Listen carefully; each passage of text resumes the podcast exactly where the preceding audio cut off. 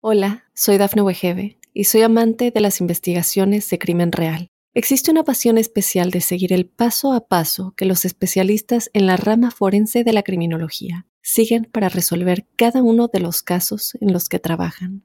Si tú, como yo, eres una de las personas que encuentran fascinante escuchar este tipo de investigaciones, te invito a escuchar el podcast Trazos Criminales con la experta en perfilación criminal, Laura Quiñones Orquiza en tu plataforma de audio favorita.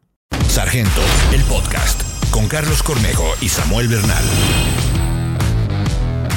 ¿Cómo estás, Samuel? Muy bien, muy contento de estar contigo. Gracias. Oye, siguen llegando muchos casos de personas que eh, las estafan, que mandan dinero a alguien que no conocen. Entonces, sería bueno platicar de ese tema. Vamos a hablar de eso. También vamos a tener un, caso donde un policía eh, se le ve poner a una chava detrás de su patrulla y no arrestado.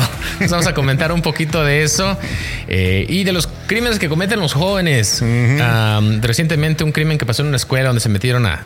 ¿Se dice grafiti? Grafitear. Sí, sí, dice también en español. O con aerosol, o puso a rayar con aerosol. Sí, entonces este, vamos a ver, vamos a hablar un poquito. Eh, entonces, ¿te ha pasado a ti esto de las estafas alguna vez?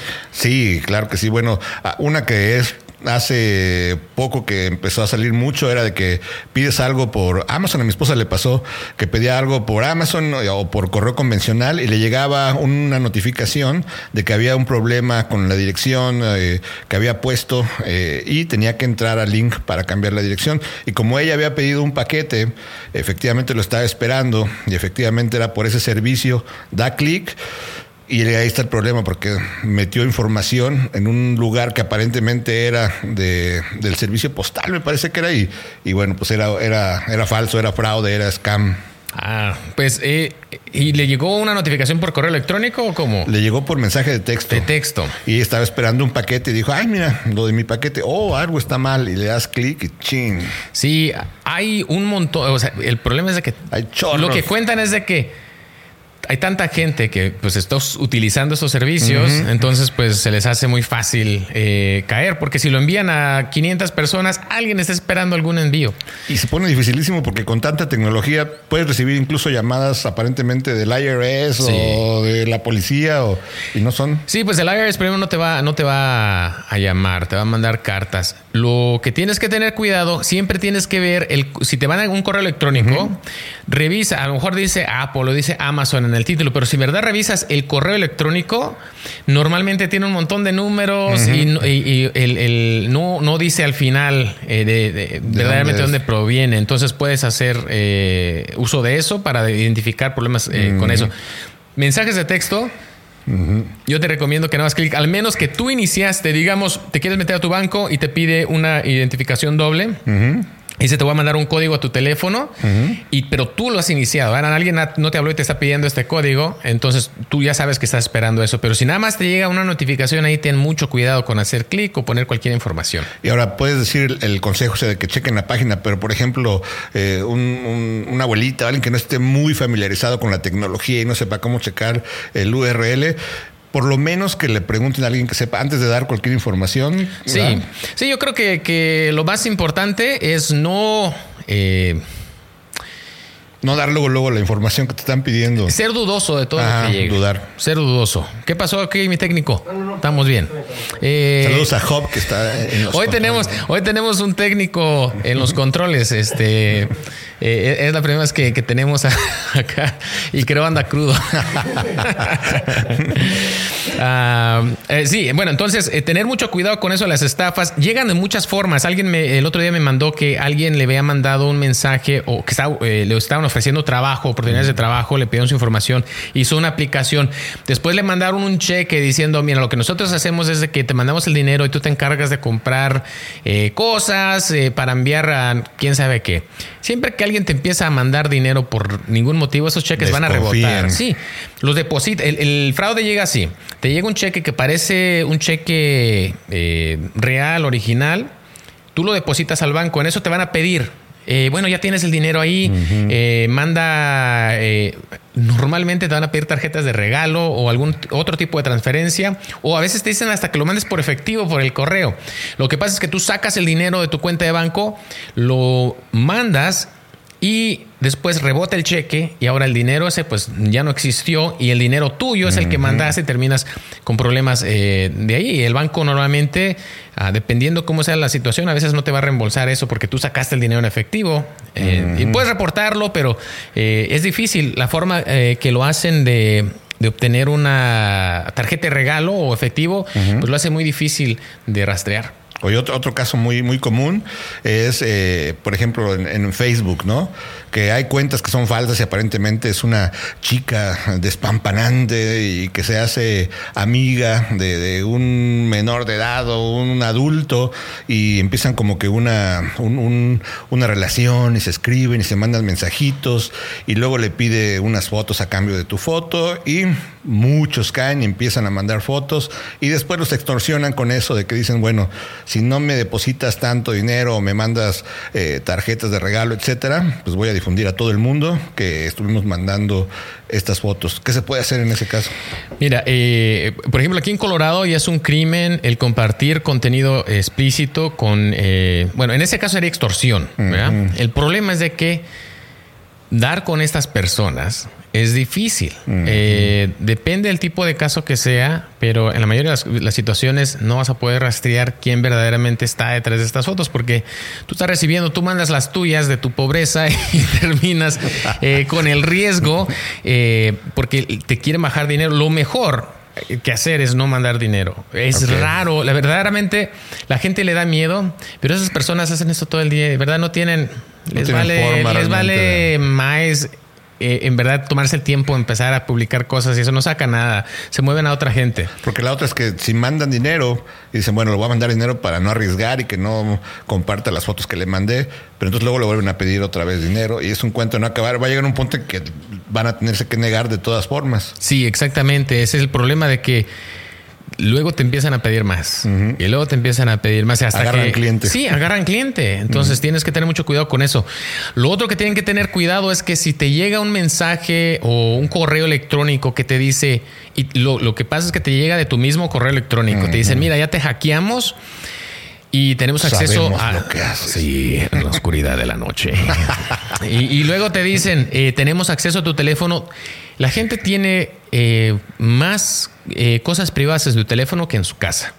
Entonces te, te dicen, ya, este Ah, tengo acceso a todas tus fotos, a todos tus mensajes, a todo lo que has visto. Es más, tengo acceso a tus cámaras y este, tengo muchas cosas comprometedoras tuyas. Mándame 1500 dólares en Bitcoin o lo voy a publicar a todos sus contactos.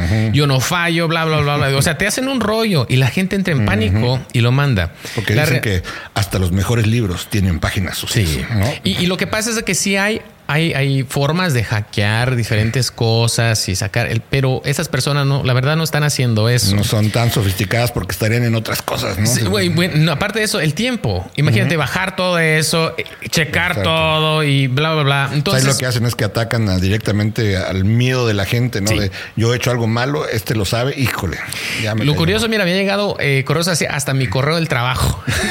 Digo, pero es difícil rastrearlo porque normalmente eh, de una forma u otra en, el dark web que le llaman, agarraron la información de tu correo y te están mandando a tu propio correo. La gente se espanta, manda dinero.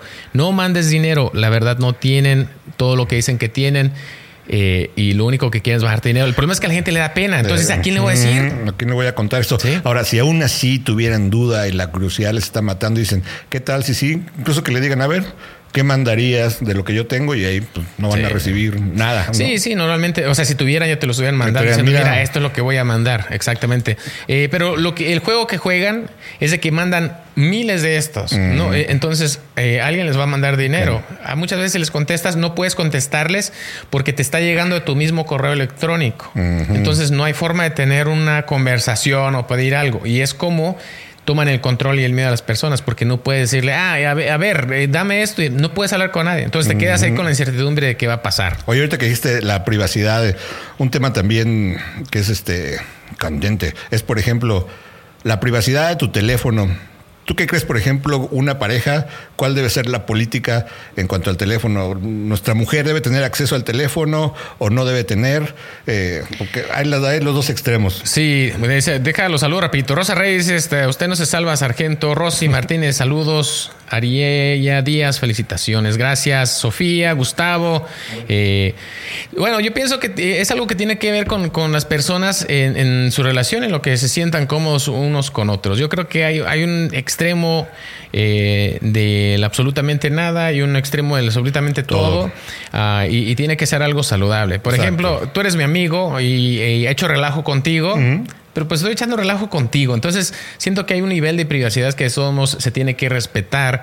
Eh, simplemente porque eres, eres persona, no que tengas que necesariamente esconderlo, cerrarlo, qué sé yo, pero uh -huh. eh, que tengas la oportunidad de tener una conversación con tu amigo, poder desahogarte de una forma saludable, sin, sin o sea, hay cosas que te voy a decir a ti que no le voy a decir a Job o a alguien más.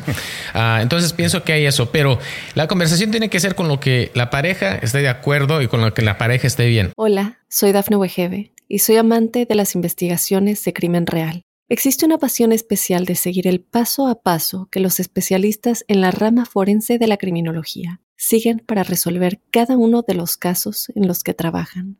Si tú, como yo, eres una de las personas que encuentran fascinante escuchar este tipo de investigaciones, te invito a escuchar el podcast Trazos Criminales con la experta en perfilación criminal, Laura Quiñones Orquiza, en tu plataforma de audio favorita.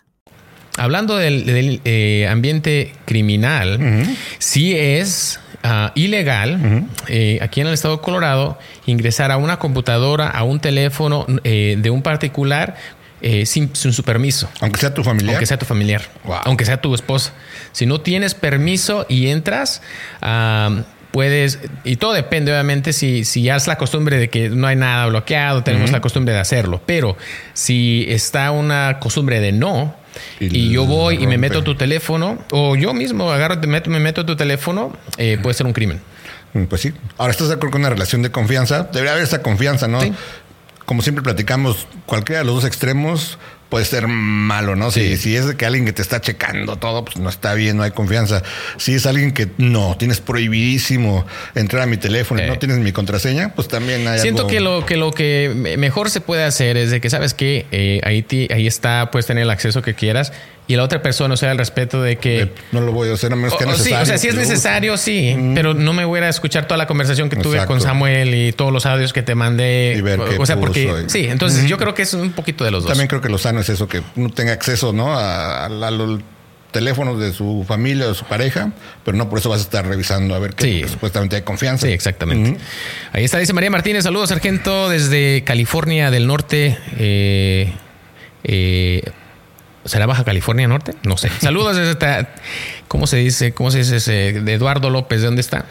Eduardo López. Uh, Tapatitlán, Jalisco. ¿Es como se dice? Tepatitlán, Jalisco.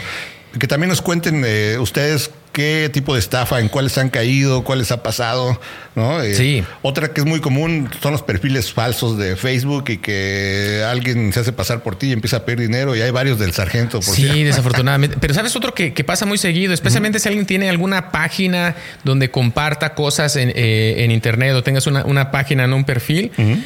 Y hay muchas cuentas falsas que tienen el nombre eh, Facebook, has violado eh, los, eh, las, las, reglas de, de mm -hmm. lo que sea y vamos a cerrar tu página y haz clic aquí para confirmar. Y parece, a veces mucha gente se espanta, va a hacer clic y te mm -hmm. roban el, el, tus credenciales para meterte a Facebook uh, y después te quieren bajar dinero. Acá uh -huh. Job le pasó también una, le robaron su WhatsApp, Instagram. su Instagram, ándale. Ouch. Sí, dice, dice Jerónimo Sargento, dice, le mando un saludo desde Chicago. Ah, Ana, gracias. Ana dice, a mí me, me, han dicho que debo en un hospital y piden información para aplicar a la aseguranza médica. También me ha llegado en Messenger el típico que creo que aparece en este video del triple X, eh, entra al link y revisa si eres tú. Uh -huh. Si todo eso es, es falso. Ahora, lo del hospital es muy fácil confirmarlo. Puedes simplemente llamar y al, al hospital o al, al, cobro de una, o sea, tú investiga un número y tú llama y pregunta. Pero una regla de oro en general es no enviar dinero a un desconocido y no creer nada, menos que si es posible que vayan a la oficina donde les están pidiendo ese dinero o que tengan ustedes una carta, ¿no? Un, que les manden una correspondencia y verifiquen con algún familiar o alguien que sepa. Sí, así es. Hay un caso también que queremos platicar que se dio mucho esta semana, se hizo viral. Sí. A ver, a, ver, Job, este, vamos a ver el video y luego platicamos a ver de, qué es este. Ese no es, ese no es. Este es otro video policíaco. Voy a tener que ir este. Eh, bueno, se los escribimos mientras. En lo que va apareciendo. Mientras no lo. Uh, déjale ayuda al técnico. Platícanos algo, Sammy. Mientras voy platicando. ok. Eh, retomando un poquito lo de las diferentes estafas que hay, otra también que es muy común que se ha dado es la de las rentas. Ahorita que hay mucha necesidad de vivienda, muchas personas eh, están buscando casa, entonces de repente aparece también en Facebook una casa que supuestamente rentan, que está a buen precio, que está en buena ubicación, y eh, pero cuando te contactas con el dueño de la casa resulta que anda de viaje porque su mamá se enfermó, eh, no puede ir en este momento, pero le encantas como persona para que rente la casa, pero tienes que darle un depósito para que la partes ya. Sí. Ahí viene la, alarma. No o que venden perritos también. Los perritos también, otro caso típico. Me han llegado a mí a tocar a mi casa diciendo que vienen por el perro que compraron. Y así como que ni perro tengo. Ah, yo siento es feo porque van a decir que yo que les ando estafando. Sí, una vez llegaron como dos, tres personas queriendo agarrar un perro. Qué difícil. Sí, sí.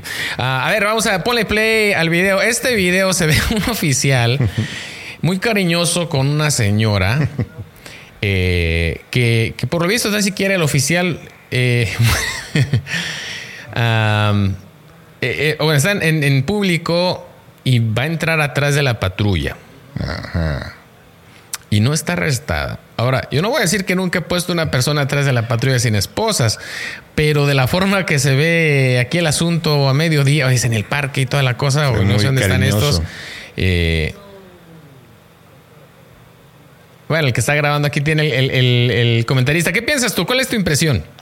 Pues sí, de entrada no se veía como que fuera un arresto, se veía más como una relación. Eh, y pues estuvo bien también que documentara, ¿no? La persona que estaba ahí. Sí. Ahora, ¿qué ley está rompiendo un policía al momento de hacer eso?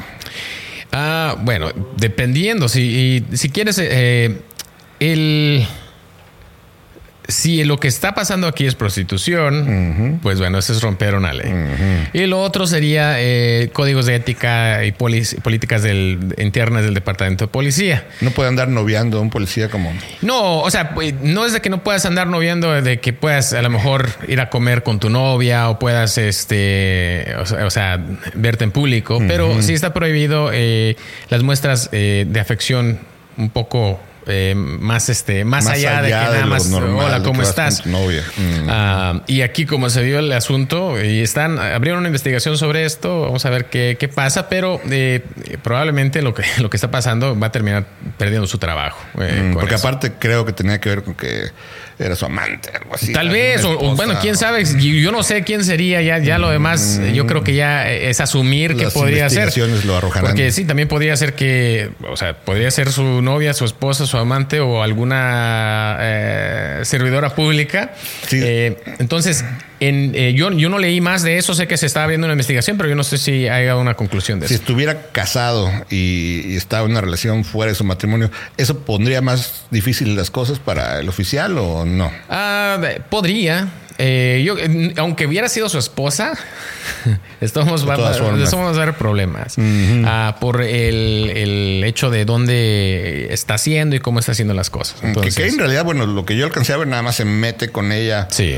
Puede que no pasó nada, pero Sí, pero por lo menos la apariencia de eso eh, le, quita credibilidad al departamento de policía y eso mismo puede ser causa de disciplina. Y ahí podría ser también la regla de no hacer cosas buenas que parezcan malas. Pues en caso de que hayan sido buenas. en caso de que hayan sido.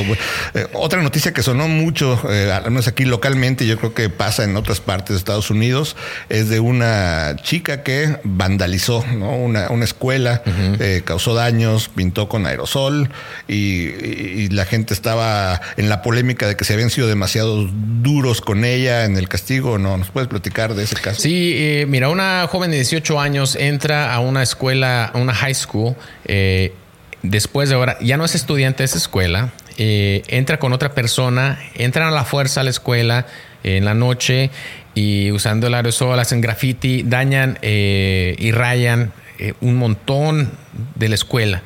Entonces, cuando pasa esto, eh, el primer crimen es el haberte metido sin autorización a, un edificio para cometer un crimen, el crimen siendo dañar propiedad. El marcar todo esto causa daño porque para limpiarse cuesta dinero. Entonces, el daño que causas es... Depende de lo que cueste. Sí, depende de lo que cueste, es el nivel del crimen. Entonces, el estimado inicial para reparar esto era de 25 mil dólares, que lo pone en, un crimen mayor. El meterte también es un crimen mayor. Felony. Un felony, sí. sí.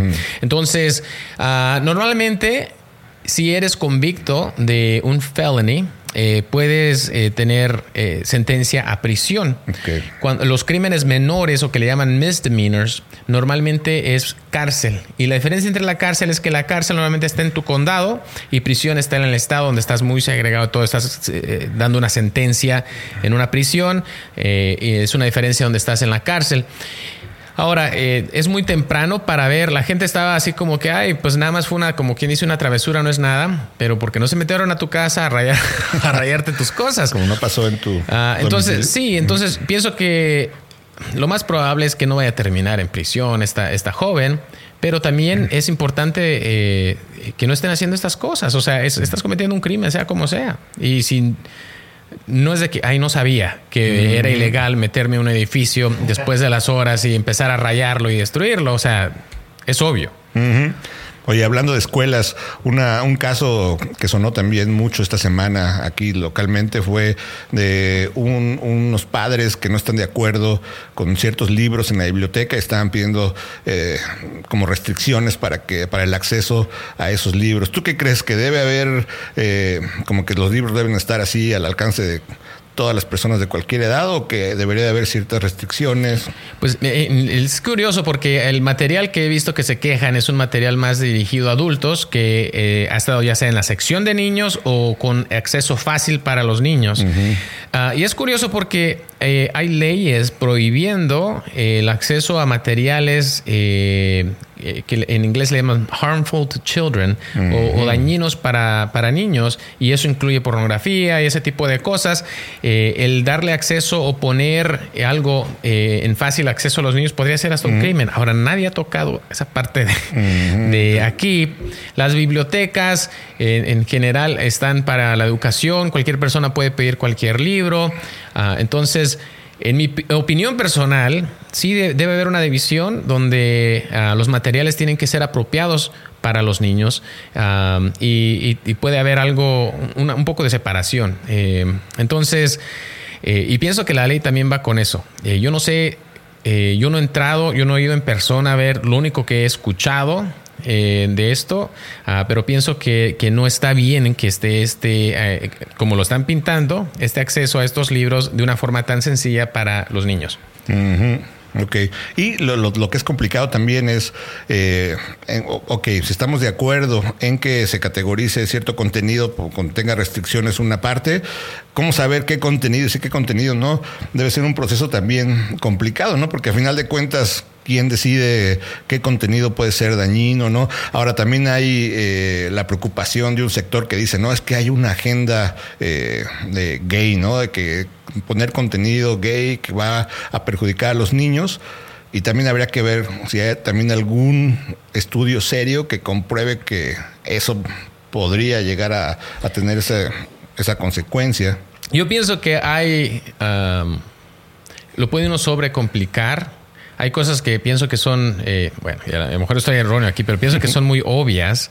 Eh, de que si estás hablando eh, en una sección de niños de menos de 10 años y, lo que el, libro que está se podría ver como pornografía, pienso que, debería estar limitado a, adultos. Ahora, todo lo demás, hay una gama muy lejos de eso. Entonces, yo creo que hay cosas muy claras que, sabes, que esto yo creo que la mayoría de la gente dice, ah, oh, sí. Ah, entonces, ya cuando empiezas a lo demás, sí, yo creo que, que es, es, darse un, debate eh, y al final de cuentas, el, normalmente el distrito de bibliotecas tiene una mesa directiva a la que pueden las personas ir y decir sus quejas y participar en esa conversación, porque al final de cuentas como comunidad tenemos que decidir eso, no nada más una persona. Ahora, ¿por qué es importante tocar este tema? Porque es una buena oportunidad para que en familia también platiquemos de este tema, ¿no? Con nuestros hijos, eh, con nuestra pareja, de cómo hacemos para, para ver qué contenido están consumiendo nuestros hijos, que yo creo que los principales responsables aquí somos los, padres, ¿no? Sí. De ver en dónde van a estar, qué contenido van a tener acceso eh, y sobre todo crearles un criterio, ¿no? De eh, que, ellos mismos sepan, porque no puedes estar a lo mejor siempre segregando todo el contenido, pero sí puedes darle un criterio a tus hijos. Pues lo, hablan todo esto en la biblioteca, pero luego les dan teléfonos o tabletas a los niños sin restricciones, sin ningún tipo de control. Y créeme, lo que ahí van a encontrar de todo cosas peores que lo que no, van a y deja tú no nomás en la biblioteca, en cualquier parte, en cualquier dispositivo. Y luego a lo mejor tienes el tuyo bien protegido, pero el del amiguito no. Y, ah, o sea, y nos gustaría saber ustedes qué, qué opinan al respecto, eh, cómo manejan ustedes lo del contenido con sus hijos. En el caso, por ejemplo, de las bibliotecas, van y tienen la confianza de que lo que está ahí va a ser algo eh, de provecho o, no. ¿Qué es lo que, qué es lo que dicen? Mira, dice Genoveva. Genoveo dice, me hice amiga del señor sargento Carlos Cornejo, eran scammers, y estaba terco en que yo le dijera cuánto me pagaban en mi trabajo. Dije, ay, qué poca ética de este señor sargento. Terminé bloqueándolo, muy bien, ahí detectó que no, no eras tú. Sí. Sonaba raro ahí.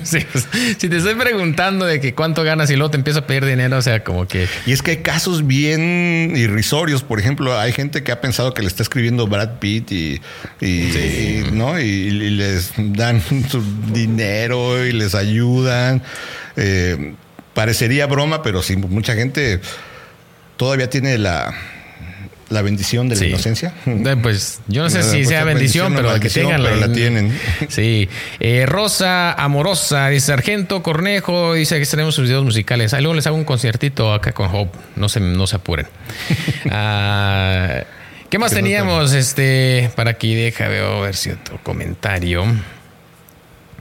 Ah. Muchas gracias a todos los que nos están también escribiendo generalmente y, nos sugieren también de qué quieren que platiquemos. Eh, la semana, esta semana alguien nos llamó la atención que por qué habíamos otra vez vuelto con lo de Yaritza, si había temas más importantes. Y le dije, estoy totalmente de acuerdo. Hay temas muy importantes, pero bueno, nos había parecido interesante eso. Dice eh, Fabián, dice, esa muchacha que hizo graffiti debería ir presa porque ya causó muchos eh, cuando tenía 17, ahora a los 18, por favor hagan háganle saber que no tiene tanta suerte. Sí, se divide, se divide mucho la opinión pública. Sí, yo creo que en parte es de que sí, los jóvenes cometen errores, al mismo tiempo es de que cuánto les vas a pasar sin que vean consecuencias. Ah, el ir preso va a estar ahí un día, dos, después salen y empieza el proceso. Entonces, eh, la sentencia no es de que, llegue inmediatamente. Hola, soy Dafne Wegebe y soy amante de las investigaciones de crimen real. Existe una pasión especial de seguir el paso a paso que los especialistas en la rama forense de la criminología siguen para resolver cada uno de los casos en los que trabajan. Si tú, como yo, eres una de las personas que encuentran fascinante escuchar este tipo de investigaciones, te invito a escuchar el podcast Trazos Criminales con la experta en perfilación criminal, Laura Quiñones Orquiza, en tu plataforma de audio favorita. Esto. Mira, alguien me, preguntó el otro día sobre un caso que tuvo. Dijo, dijo que estaba en la laguna, ah, estaban en, eh, ¿cómo se llaman estos?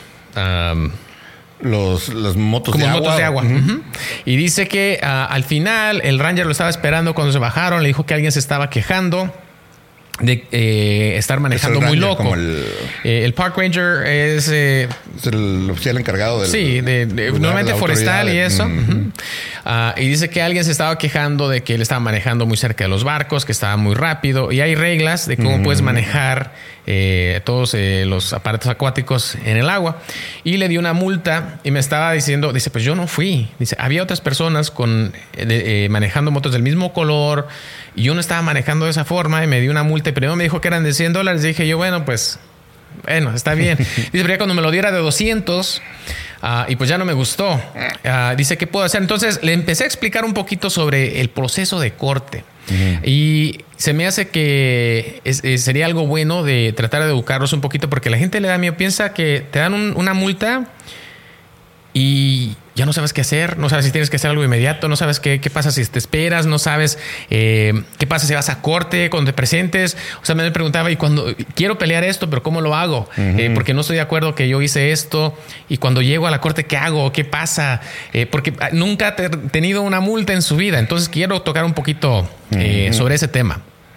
Primero, cuando recibes una multa, Ah, aquí Samuel Bernal, eh, ibas a 99 millas por hora en una zona de 45. Eh, y tú dices, no, yo iba a 60. No, no, yo 95. No te pongas a pelear con el oficial ahí. Ok. Eso es en la corte. Eso es en la corte. Entonces te voy a dar una multa. Te voy a pedir que firmes. Si tienes licencia del estado de Colorado y te paré en, Colorado, no, no necesitas firmarlo si no quieres. El tener una licencia válida es suficiente porque tenemos tu identificación. Si te piden que lo firma, fírmelo. Al firmarlo, no estás admitiendo culpabilidad, solamente estás eh, eh, firmando recibo de lo que te están presentando y de que tienes que aparecer en corte ah, o pagar una multa. Normalmente vas a tener una opción de pagar una multa de 200 dólares. Si tienes 20 días para pagar la multa aquí en el estado, si después de esos 20 días no la pagas, es obligatorio ir a, corte. corte. Si la pagas, cuando pagas una multa, lo que estás haciendo, te estás declarando culpable, estás dejando a un lado tu derecho a que te comprueben que eres culpable, porque no es de que tú vas a comprobar que eres inocente, te tienen que comprobar que tú eres culpable. Eh, estás dejando a un lado la oportunidad de escuchar testigos y de cuestionar a los testigos en tu contra y de traer tus propios testigos. y ah, al final de cuentas, estás aceptando la culpa de lo que te acusan la multa que te dan solamente es una acusación.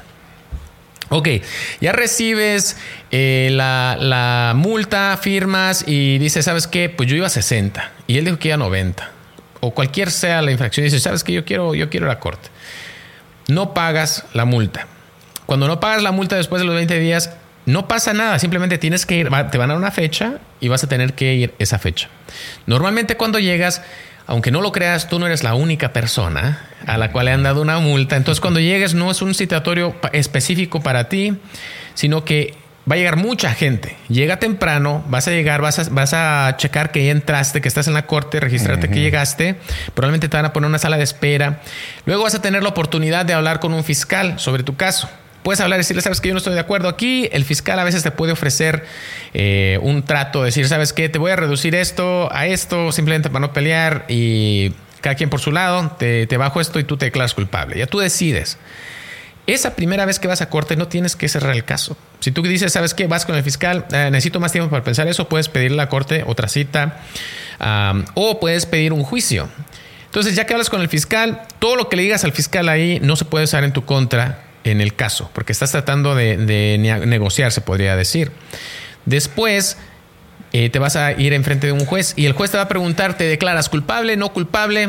No contenderé o no contestar y si te declaras culpable, estás aceptando ya el trato que hicieron y hasta ahí se acabó el asunto. Si te declaras no culpable, entonces van a poner una audiencia o un juicio dependiendo del tipo de, caso que tengas. Es un, crimen menor, es una infracción. Eh, la corte no te va, si no puedes pagar por un abogado, la corte no te va a pagar un abogado. Ah, y normalmente ni la fiscalía va a estar ahí, el oficial va a estar como quien dice yendo y probando su caso si es una infracción pequeña. Si es una infracción más grande, eh, probablemente lo va, a manejar la fiscalía, pero tienes la opción de ir a corte, de, cuestionar a los testigos, de que presenten evidencia y puedas cuestionar la evidencia y tú presentar evidencia si así lo deseas. Y puedes hacer un proceso eh, largo. Entonces, el ir a corte simplemente es tu opción para hacer valer tus derechos. No es de que nada más vas y, vas a terminar este, declarando culpable y ya. ¿Cuáles son las, eh, los pros y los cons? Si yo sé que yo cometí una infracción, ¿verdad? Y eso es, eh, el primer personal es de que, eh, bueno, hay, una regla, yo la rompí, sabes que voy a tomar responsabilidad, voy a pagar la multa. Pero cuando pagas la multa, normalmente te van a reducir los puntos dependiendo de la jurisdicción donde estás. Aunque no te reduzcan puntos en la licencia, ya sabes lo que tienes que pagar, ahí cabe el caso. ¿Cuál es? Eh, lo bueno es de que ya no tienes que perderle de trabajo, no tienes que ir a corte, no tienes que hacer fila. Lo malo es de que no te puedes defender. Simplemente estás aceptando los cargos que te puso el oficial. Cuando vas a corte, si ganas, o se tiran tu caso a la basura, no tienes que pagar absolutamente nada. Y nada queda en tu, en tu récord como eh, convicto de algo. El, el con es de que si pierdes, eh, normalmente pueden agregar otras cosas adicionales por la corte. Eh, y no son eh, penalidades, sino son, eh, les llaman fines o, fees. y solamente por haber ido y usar el tiempo y eso, si terminas declarando culpable, te pueden agregar algo. Y todo depende del caso. Hay casos que te van a agregar 100, 200, 300 dólares. Hay casos que te van a agregar 20, 25 dólares. pero ese, ese, es el riesgo, es de que a lo mejor puedas pagar un poquito más y el tiempo que vas a perder yendo. Pero no va a ser eh, que si vas a corte vas a terminar pagando mil dólares en vez de 200 o que si vas a corte vas a terminar poniéndote más cargos o algo. No, al contrario. Probablemente lo, peor que va a pasar es que vas a terminar como si lo hubieras pagado y con un tiempo perdido. Va. Oye, un, algo que les quiero compartir ahorita que estabas hablando también de multas. Ayer estaba preocupado, que estábamos en una reunión y dije, ¿sabes qué? Yo creo que ya me tengo que ir porque mi licencia ya acaba de, expirar la semana pasada y ando preocupado y, me contaste que, que hay un periodo de gracia de, de, un año después de que expira tu licencia para que no pase nada o cómo funciona? Ah, sí. Y primero, eh, ¿ya la última vez ya renovaste, renovaste en línea? Eh, no, porque creo que tengo que hacer un examen de vista. Ah, ok, ok. ¿Todos ah, tenemos que hacer examen de vista? No, no, bueno, depende hace cuánto tiempo hiciste el último. Oh, y también si ya eres viejito, te piden... 98 años. anda, 98. Después de los 65 me parece que te, piden un examen de, vista a fuerza. Entonces depende hace cuánto tiempo lo hiciste. Pero muchas personas sí pueden renovar en línea. Eh, si no tienes la licencia eh, vigente, pero es menos de un año que está vencido, es una infracción de todos modos porque ya se te venció la licencia, pero eh, es un, aquí en Colorado le llaman una infracción tipo B, que es algo mínimo. Es, sabes que renueva tu licencia, pero no es de que estás manejando sin licencia. Después de un año, es como si no tuvieras licencia. Es, es, una violación más grande, es un crimen menor que se podría decir a comparación de que tengas la infracción. Ahora, un policía te puede dar una, una, infracción o te puede infraccionar por esto, pero también a veces es raro. Dice, oye, acaba de pasar, pasó, normalmente es en tu cumpleaños cuando se, se vence. Sí, Dices, eh, bueno, ya hice una cita y eso normalmente el policía no te, hay policías gachos, pero, pero no tanto. no, no, tanto, sí. Y ahorita que dijiste también, eh, bueno, vamos a ver los comentarios, pero luego también me gustaría que platicaras de los puntos de la licencia, los famosos puntos. ¿Es algo que cambia por estado o es algo igual a, nivel nacional? No, es muy diferente en cada estado. ¿Oh, sí? muy diferente. En el caso de Colorado, por ejemplo. En Colorado tienes 12 puntos eh, por 12 meses, 18 puntos por 24 meses. Entonces, eso es un ciclo total de dos años que te afecta alguna infracción. Después eh, de que juntas 12 puntos, te suspenden la licencia eh, por un periodo. Y entonces, como quien dice, eh, en ese periodo de, dos años, digamos, en el primer año acumulas 10 puntos y ya pasan los 12 meses, puedes acumular más de 12 puntos, pero no, no es de que puedes llegar a 24 en 24 meses. Ahora, ¿cuáles son los puntos? Eh, pasarte un alto, 4 puntos. Está, todo está tabulado, todo está determinado. Sí. Ir a exceso de velocidad, si vas entre 10 a 19 millas por hora, 4 puntos. Si vas de 20 a 24, son 6 puntos. Ahora, si, te, si vas a exceso de velocidad, digamos, eh, vas a 20 millas sobre el límite y vas pegándote a los carros mucho, te dan una infracción de uh, ir siguiendo muy cerca y de ir a exceso de velocidad. Ese serían 10 puntos en total. Entonces te quedarían 2 puntos para los siguientes 12 meses eh, que si cometas cualquier otra infracción probablemente te van a suspender tu licencia. Entonces ahí es donde tú dices, ¿vale la pena ir a corte o no? Y no es tanto por los puntos, sino porque me van a suspender la licencia. Entonces dices, bueno, sí, a lo mejor sí hice esto. Pero cuando vas a hablar con el fiscal, normalmente ellos no, eh, no, quieren gastar el tiempo en ir tampoco a un juicio. Entonces hablas con ellos y ¿sabes qué? Pues yo no estoy de acuerdo con esto, eh, ¿cómo podemos trabajarlo? Muchas veces te pueden reducir puntos o ponerte otra infracción diferente, la cual te declaras culpable, pero son menos puntos. Y el fiscal va a ver tu historial de, de manejo. Entonces dices, oye, es esta la primera vez que te paran, ya llevas 10 puntos, ok, entiendo, vamos a darte chance. Si ya tienes una historial de así como Job, ah, este, ya eh, probablemente no te vayan a dar tanta, tanta chance. Pero ahí es donde a veces vale la pena ir a corte, hablar con el fiscal y no quedarse nada más pagándola, porque al declararte culpable, ¡pum!, 10 puntos. Y a la siguiente vez que vayas 5 eh, a 9 más arriba y te paran, ya perdiste tu licencia. Ok, pero es importante también saber que está todo, cada cosa que haces ya, ya tiene una, eh, una cuenta clara de un puntaje de cuánto, porque muchas veces es como que la idea común de, híjole, a ver cuántos puntos me ponen, ¿no? A ver cuántos me quitan. Como ahí ahí te va a decir el oficial, eh, en ese momento tiene que estar en tu multa. Eh, pero el oficial no decide, no digo, ah, pues a este como que le voy a quitar unos ocho puntos y no, a la muchacha guapa yo creo como dos. Ah, no, o sea, ya está, eh, cada infracción tiene su puntuaje. Ahora depende de la jurisdicción eh, donde yo trabajo, si te paro, vas a digamos, vas a, 15 millas sobre el límite. Son cuatro puntos contra tu licencia. Le das una opción de que si, si pagas y te declaras culpable, pagas en 20 días, te quitamos dos puntos automáticamente de esos cuatro. Entonces, en vez de que se queden cuatro en tu récord de manejo, se ponen solamente dos.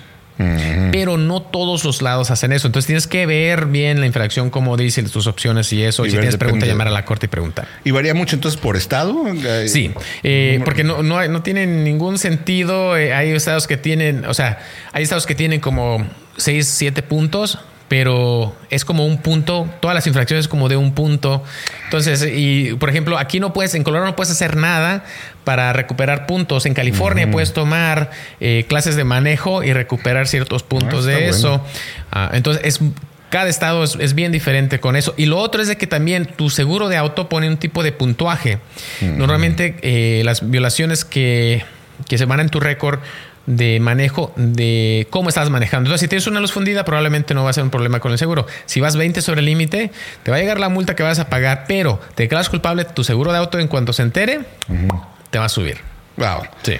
Y ellos usan su puntuaje y el tiempo que a veces para ellos, cinco años o tres años, cuando a lo mejor en tu récord de manejo siempre te va a afectar por, por 12 meses o 24 meses. El seguro puede ser lo que se le antoje.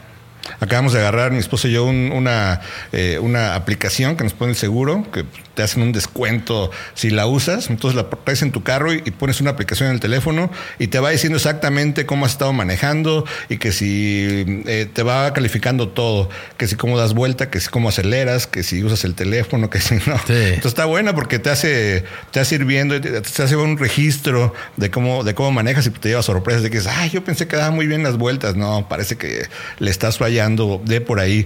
Pero nos gustaría que nos, nos contaran ustedes de qué estado nos están viendo y eh, cómo, cómo, les ha pasado lo de las perforaciones ahí a ustedes. Eh, ¿Han tenido muchas, poquitas? A ver, vamos a ver, los saludamos aquí. Dice Flor eh, Pálida. Dice, buenas tardes, sargento. Dios bendiga cada día, hermoso hermano. Ah, muchas gracias. Ah, Serena dice, y si te pasas la línea de carpool, ¿cuántos puntos son? Saludos. Todo depende de dónde estás. La mayoría de las veces no lleva puntos, pero sí lleva una multa. Y la multa es diferente para el lugar donde estás, eh, la ciudad, el estado. Entonces, ah, tienes que ver ahí. Dice que uh, Kenia, saludos desde Dallas, Texas, bendiciones. De California, Canelito Álvarez. Oye, ¿será el Canelo Álvarez? el boxeador anda en California. es Canelito. Ándale. Oye, ¿cuándo pelea el Canelo? ¿Es hoy? Mm, no sé, la verdad, no estoy muy. No, no, eres eh, fan del box? Pero por lo general siempre es en el día del grito, ¿no? La noche mexicana. No sé si va a haber pelea esta vez. Ah, no, pues de que va a haber pelea, va a haber pelea. Por algún lado se van a poner jarros y. Ah, eh, Ana Padilla se pregunta: dice, si una persona pone un reporte con CPS por maldad, sin fundamentos y es descubierta y aparte influye para que la familia no reciba las cartas de la eh, que manda CPS al hogar, se le puede poner cargos la familia afectada reporta, eh, reportada fue investigada, pero no encontraron absolutamente nada fuera de lo normal. Eh, lo mencionado en el reporte no era verídico. Es buena pregunta. CPS es, Child Protective Services, que es la, eh, agencia que se encarga del bienestar de los niños. Ah, muchos le llaman, ah, ¿cómo le llaman en español? Servicio social. Sí, servicios sociales. Ah, mira, depende. Si una persona está haciendo un reporte con mala intención y es completamente falso, podría. Muchas de las veces la gente está protegida y puede ser eh, llamadas anónimas. ¿Por qué? Porque no se toma una acción legal contra la persona por su reporte. Se investiga y si no se encuentra nada, no se hace nada. Entonces, eh, sí entiendo la frustración de que alguien, o sea, si alguien llama y dice, oye, ese Samuel está maltratando a sus hijos y es un problema, bla, bla, y llegan a investigarte, o sea, si hay un, algo que dices, ah, qué mala onda, pero no va a pasar nada más que eso. se van a investigar, aquí no hay problema, nos vamos al siguiente. Muchas de las veces ni toman eh, los casos si suenan eh, que no tienen fundamento. Hola, soy Dafne Wegebe y soy amante de las investigaciones de crimen real. Existe una pasión especial de seguir el paso a paso que los especialistas en la rama forense de la criminología siguen para resolver cada uno de los casos en los que trabajan. Si tú, como yo, eres una de las personas que encuentran fascinante escuchar este tipo de investigaciones, te invito a escuchar el podcast Trazos Criminales con la experta en perfilación criminal, Laura Quiñones Orquiza, en tu plataforma de audio favorita. Eh, si la persona tiene algún otro propósito y sabe que esto es mentira, eh, podría tener un cargo de, reporte falso, pero en este tipo de casos es muy raro que suceda. Entonces, ah, tal vez no es lo que quieras escuchar, Ana, pero probablemente hay muy poco que vayas a hacer. Pero lo bueno es que no ha pasado nada más. Ah, y mientras tú estás haciendo las cosas bien, pues no te tienes que preocupar. Okay. Rosy dice, puedes prestar tu licencia a otra persona para que puedan agarrar aseguranza cuando tú les ayudas a sacar un carro. Ah, bueno, no le puedes, otra persona no se puede identificar como tú para hacer nada. Eso sería eh, un crimen. Rosa Canales, saludos desde Indiana. Antonio dice, disculpe sargento, dice, un ticket, ¿qué dice? Recibí un ticket y ya me pasó la fecha de pago. ¿Qué hago? Normalmente vas a tener que ir a corte. Y si ya te pasó la fecha de corte, llámale y pide una nueva. A lo mejor tienes orden de arresto y vas a tener que arreglar eso. Araceli Álvarez dice saludos desde El Paso, Texas. Sargento Cornejo, gracias. De Mississippi está Johnny. Silvia Torres está en Oklahoma. Erika Gallegos desde Atlanta, Georgia. Ah, Canalito dice, Sargento Cornejo, tengo una pregunta. ¿Qué pasa cuando uno agarra un primer DUI? Probablemente tienes un problema de alcoholismo, pero ¿qué pasa en cuestión de corte? Eh, depende de donde vivas. Eh, cada estado es diferente. Eh, en cuestión de eso, hay unos que son bien duros, otros menos. La mayoría. Los que no sepan, perdón, los, que no sepan qué es DUI, que hay, haya nuevos inmigrantes que estén viendo, es son las siglas que significan manejar bajo la influencia. Sí, manejar bajo la influencia. Normalmente está refiriendo bajo la influencia del alcohol o drogas en la mayoría de los casos, si es tu primero, ah, puedes terminar con la licencia suspendida, eh, te va a salir caro probablemente corte, vas a terminar con multas en la mayoría de los casos, al menos que hayas lastimado a otra persona, eh, no dan cárcel y si dan cárcel es muy poco el tiempo eh, para el primero. Eh, pero sí hay posibilidad. O sea, hay posibilidad que en el primero te puedes pasar hasta seis meses en, encerrado, pero en realidad es raro que pase eso. Normalmente te van a dar probation, te van a pedir que tomes clases de alcohol, te van a dar multas, te van a quitar la licencia por un tiempo y pues te va a salir un poquito caro.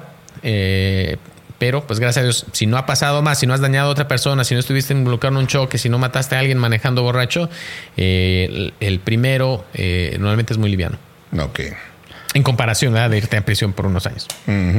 Hoy por último me gustaría que, nos platicaran también cómo van a celebrar eh, el mes de la hispanidad. Ya ves que septiembre es un mes en que se dan eh, fechas de varias independencias, ¿no? Celebran independencias de distintos países en Latinoamérica y viene el mes de la hispanidad, que es de, el mes de la herencia hispana, que es de 15 de septiembre al 15 de octubre y hay muchas fiestas en todos lados, eh, hay muchas formas de celebrarlo. Entonces que nos platicaran si tienen algún plan, cómo lo festejan. Eh, ¿Qué es lo que te gusta a ti de ser hispano? Ah, ¿Qué me gusta de ser hispano? Me gusta todo. Me gusta la comida, me gusta el sabor, me gusta el lenguaje, me gusta que somos una comunidad muy alegre. O sea, a veces se puede decir hasta desmadrosa de vez en cuando. ¿Ya viste cómo la pasamos ayer? Eh, estuvimos consumiendo muchos líquidos. Bueno, Samuel no tanto. Samuel me dijo, me voy a ir temprano Y ahí estuvo. ¿Hasta qué hora te fuiste? Ya hasta las una pasadita de la una, ¿no? el segundo nada más clásico de base tranquilo, ¿no? Sí, me decías que habías llegado así como cansado. Y como ya que, sé, llegué, ah. llegué cansado y, y, me fui más prendido porque siempre los que conocen a Carlos saben que él y su familia es gente musical. Entonces llegar y desde que llegas ya están cantando eh, los amigos musicales, ¿no? Llega de repente Job acá con sus instrumentos. Todo mundo eh, ahí, el que no canta, toca, ¿verdad? Sí. Híjole, yo, yo el único auditor. Sí, no, Entonces hasta, sale tú, uno hasta tú estabas feliz, cantando. Hasta yo acabé ¿Tu- cantando. ¿Tu, canción todo. favorita cuál era? Silencio, sí. Vámonos a No, corte. la de, la de este, es la de Por tu maldito amor. No. que tú te vas a ir a ver a RBD. Sí, sí, yo creo que sí. Así que Me voy a poner mi, camisa blanca, mi corbata corbatita roja. roja, y bien fashion. Eh, no, entonces a mí me gusta eh, lo alegre, me gusta. Que así somos, ¿no? Somos, sí, sí. Una, cultura alegre. Llegamos acá y a veces la gente se queja porque la verdad sí, a veces nos pasamos, somos ruidosos. Estaba, ayer no teníamos nada conectado, ¿eh? todo estaba acústico. Todo. Y te acuerdas, estaba yo hablando con Samuel fuera de la casa de mi hermano. Y afuera escuchábamos el, el cantar que salía de, de la casa. Escuchaba hasta bonito, ¿verdad? Y, pero y es de lo bonito de cuando vas, por ejemplo, a México. A mí siempre me llama la atención eso de que llega uno y en la noche hay como fiestas fantasmas por todos lados y se escucha de repente un grupito a lo lejos, un sonido por acá, un mariachi por allá. Siempre hay fiesta. Ya decía el Papa, ¿no? México canta, Sí. México baila, México grita. Sí, ¿no? México siempre fiel. Ah. Ah, sí, sí, sí vi, sí vi, no crees que no. Sí, eh, entonces de mí es lo que, lo que me gusta. Es, tenemos una cultura muy colorida, muy divertida, muy sabrosa eh, y sabemos disfrutar la vida a pesar de las adversidades que tenemos en, en la vida, eh, en- a veces a pesar de pobrezas, no importa, siempre se puede hacer una pachanga. Sí, ¿Y para ti? cierto. A mí también la cultura eh, es de. Yo siempre digo que en Latinoamérica somos potencia mundial en cultura, ¿no? Eh, son eh, realmente. La comida, ¿no? Es, es un patrimonio de la humanidad. Hoy nos degustamos una- un menudito. Hijo, ahorita nos aventamos. en- Por No eso nos empezamos falta. tarde. No falta, no, no, no falta el tipo de platillo que quieras, eh, la música, ¿no? Es tan rica. De repente voy a un festival de otro lado, es así como que la música es medio seca, medio como que le falta esa alma, pero hay un festival latino y está luego, luego las Sí, percusiones y el rollo. sabor y el baile. eh, todo, la cultura es, es bellísima. Somos bien afortunados de, de tener esta cultura. Ahí va- vamos a tener que poner una foto 12 porque nos vamos a juntar con Samuel este para el 15 de septiembre y este Una noche mexicana. ¡Ajúa! Estaba viendo que bromeaban, que decían en la gente en México, que decían, bueno, como una noche mexicana en México, pues en México todas las noches son mexicanas, ¿no? Sí, sí. Pero aquí Me- sí vale la pena. Me sí dijo, me dijo Samuel, vienes vestido de mexicano y así como que, no, pues del diario. Pues, Y que nos pudiéramos quitar el nopal de la frente, ¿no? Dije yo, pues, ¿a poco ya no se me nota? Ya nomás porque speak in English. Y, ah, este, así pasa. Ramírez Matías, gracias por estar conectado. Eh, Lina Negrete, eh, ¿cómo estás? Espero que se la pasen muy bonito. Ah, ¿Algo más que quieras tocar antes de cerrar el segmento? Bueno, sería todo, que se la pasen muy bien en, este mes que viene la herencia hispana, que nos platiquen cómo festejan, que no caigan Les vamos a tener unas historias eh, sobre migrantes, sobre eh, cómo, cómo han llegado acá y también para darles un poquito de contexto a, a qué cosas hacen las personas que terminan metiéndose en problemas. Llegan acá, trabajan, tienen tiempo, o sea, no acaban de cruzar la frontera, establecen raíces y eso, y después a veces por simplemente contestar una pregunta mal al oficial incorrecto, terminan deportados. Entonces vamos a platicar esas historias y de los estragos que, que viene la gente. En este siguiente mes yo creo que sería bueno tenernos invitados así que, que nos hablen un poquito de lo de ellos. Que nos manden historias también ustedes si quieren contarnos de cómo, cómo fue que cruzaron, porque hay historias increíbles de, la- de la forma en que ah, las personas cruzan la frontera. eh, entonces, si quieren compartirla, pueden mandar, o incluso si no quieren que compartamos su nombre, también nos pueden decir, eh, no compartan mi nombre, pero sí mi historia y estaremos. Si tienen una historia, nos la mandan a staff arroba sargentocornejo.com, staff S-T-A-F-F, o si no, luego les creo uno que diga historias o algo más, pero staff arroba sargentocornejo, o me la puedes mandar a carlos arroba sargentocornejo.com, ah, o tu contacto y, y ahí estamos este, puestos. Estamos al pendiente. Sale, vale. Muchas gracias. Jovial, ponle, terminamos la transmisión. Muchas gracias, Ana Padillo. Gracias a todos.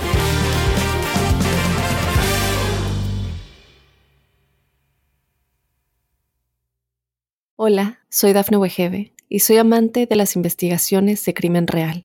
Existe una pasión especial de seguir el paso a paso que los especialistas en la rama forense de la criminología siguen para resolver cada uno de los casos en los que trabajan. Si tú, como yo, eres una de las personas que encuentran fascinante escuchar este tipo de investigaciones, te invito a escuchar el podcast Trazos Criminales con la experta en perfilación criminal, Laura Quiñones Orquiza, en tu plataforma de audio favorita.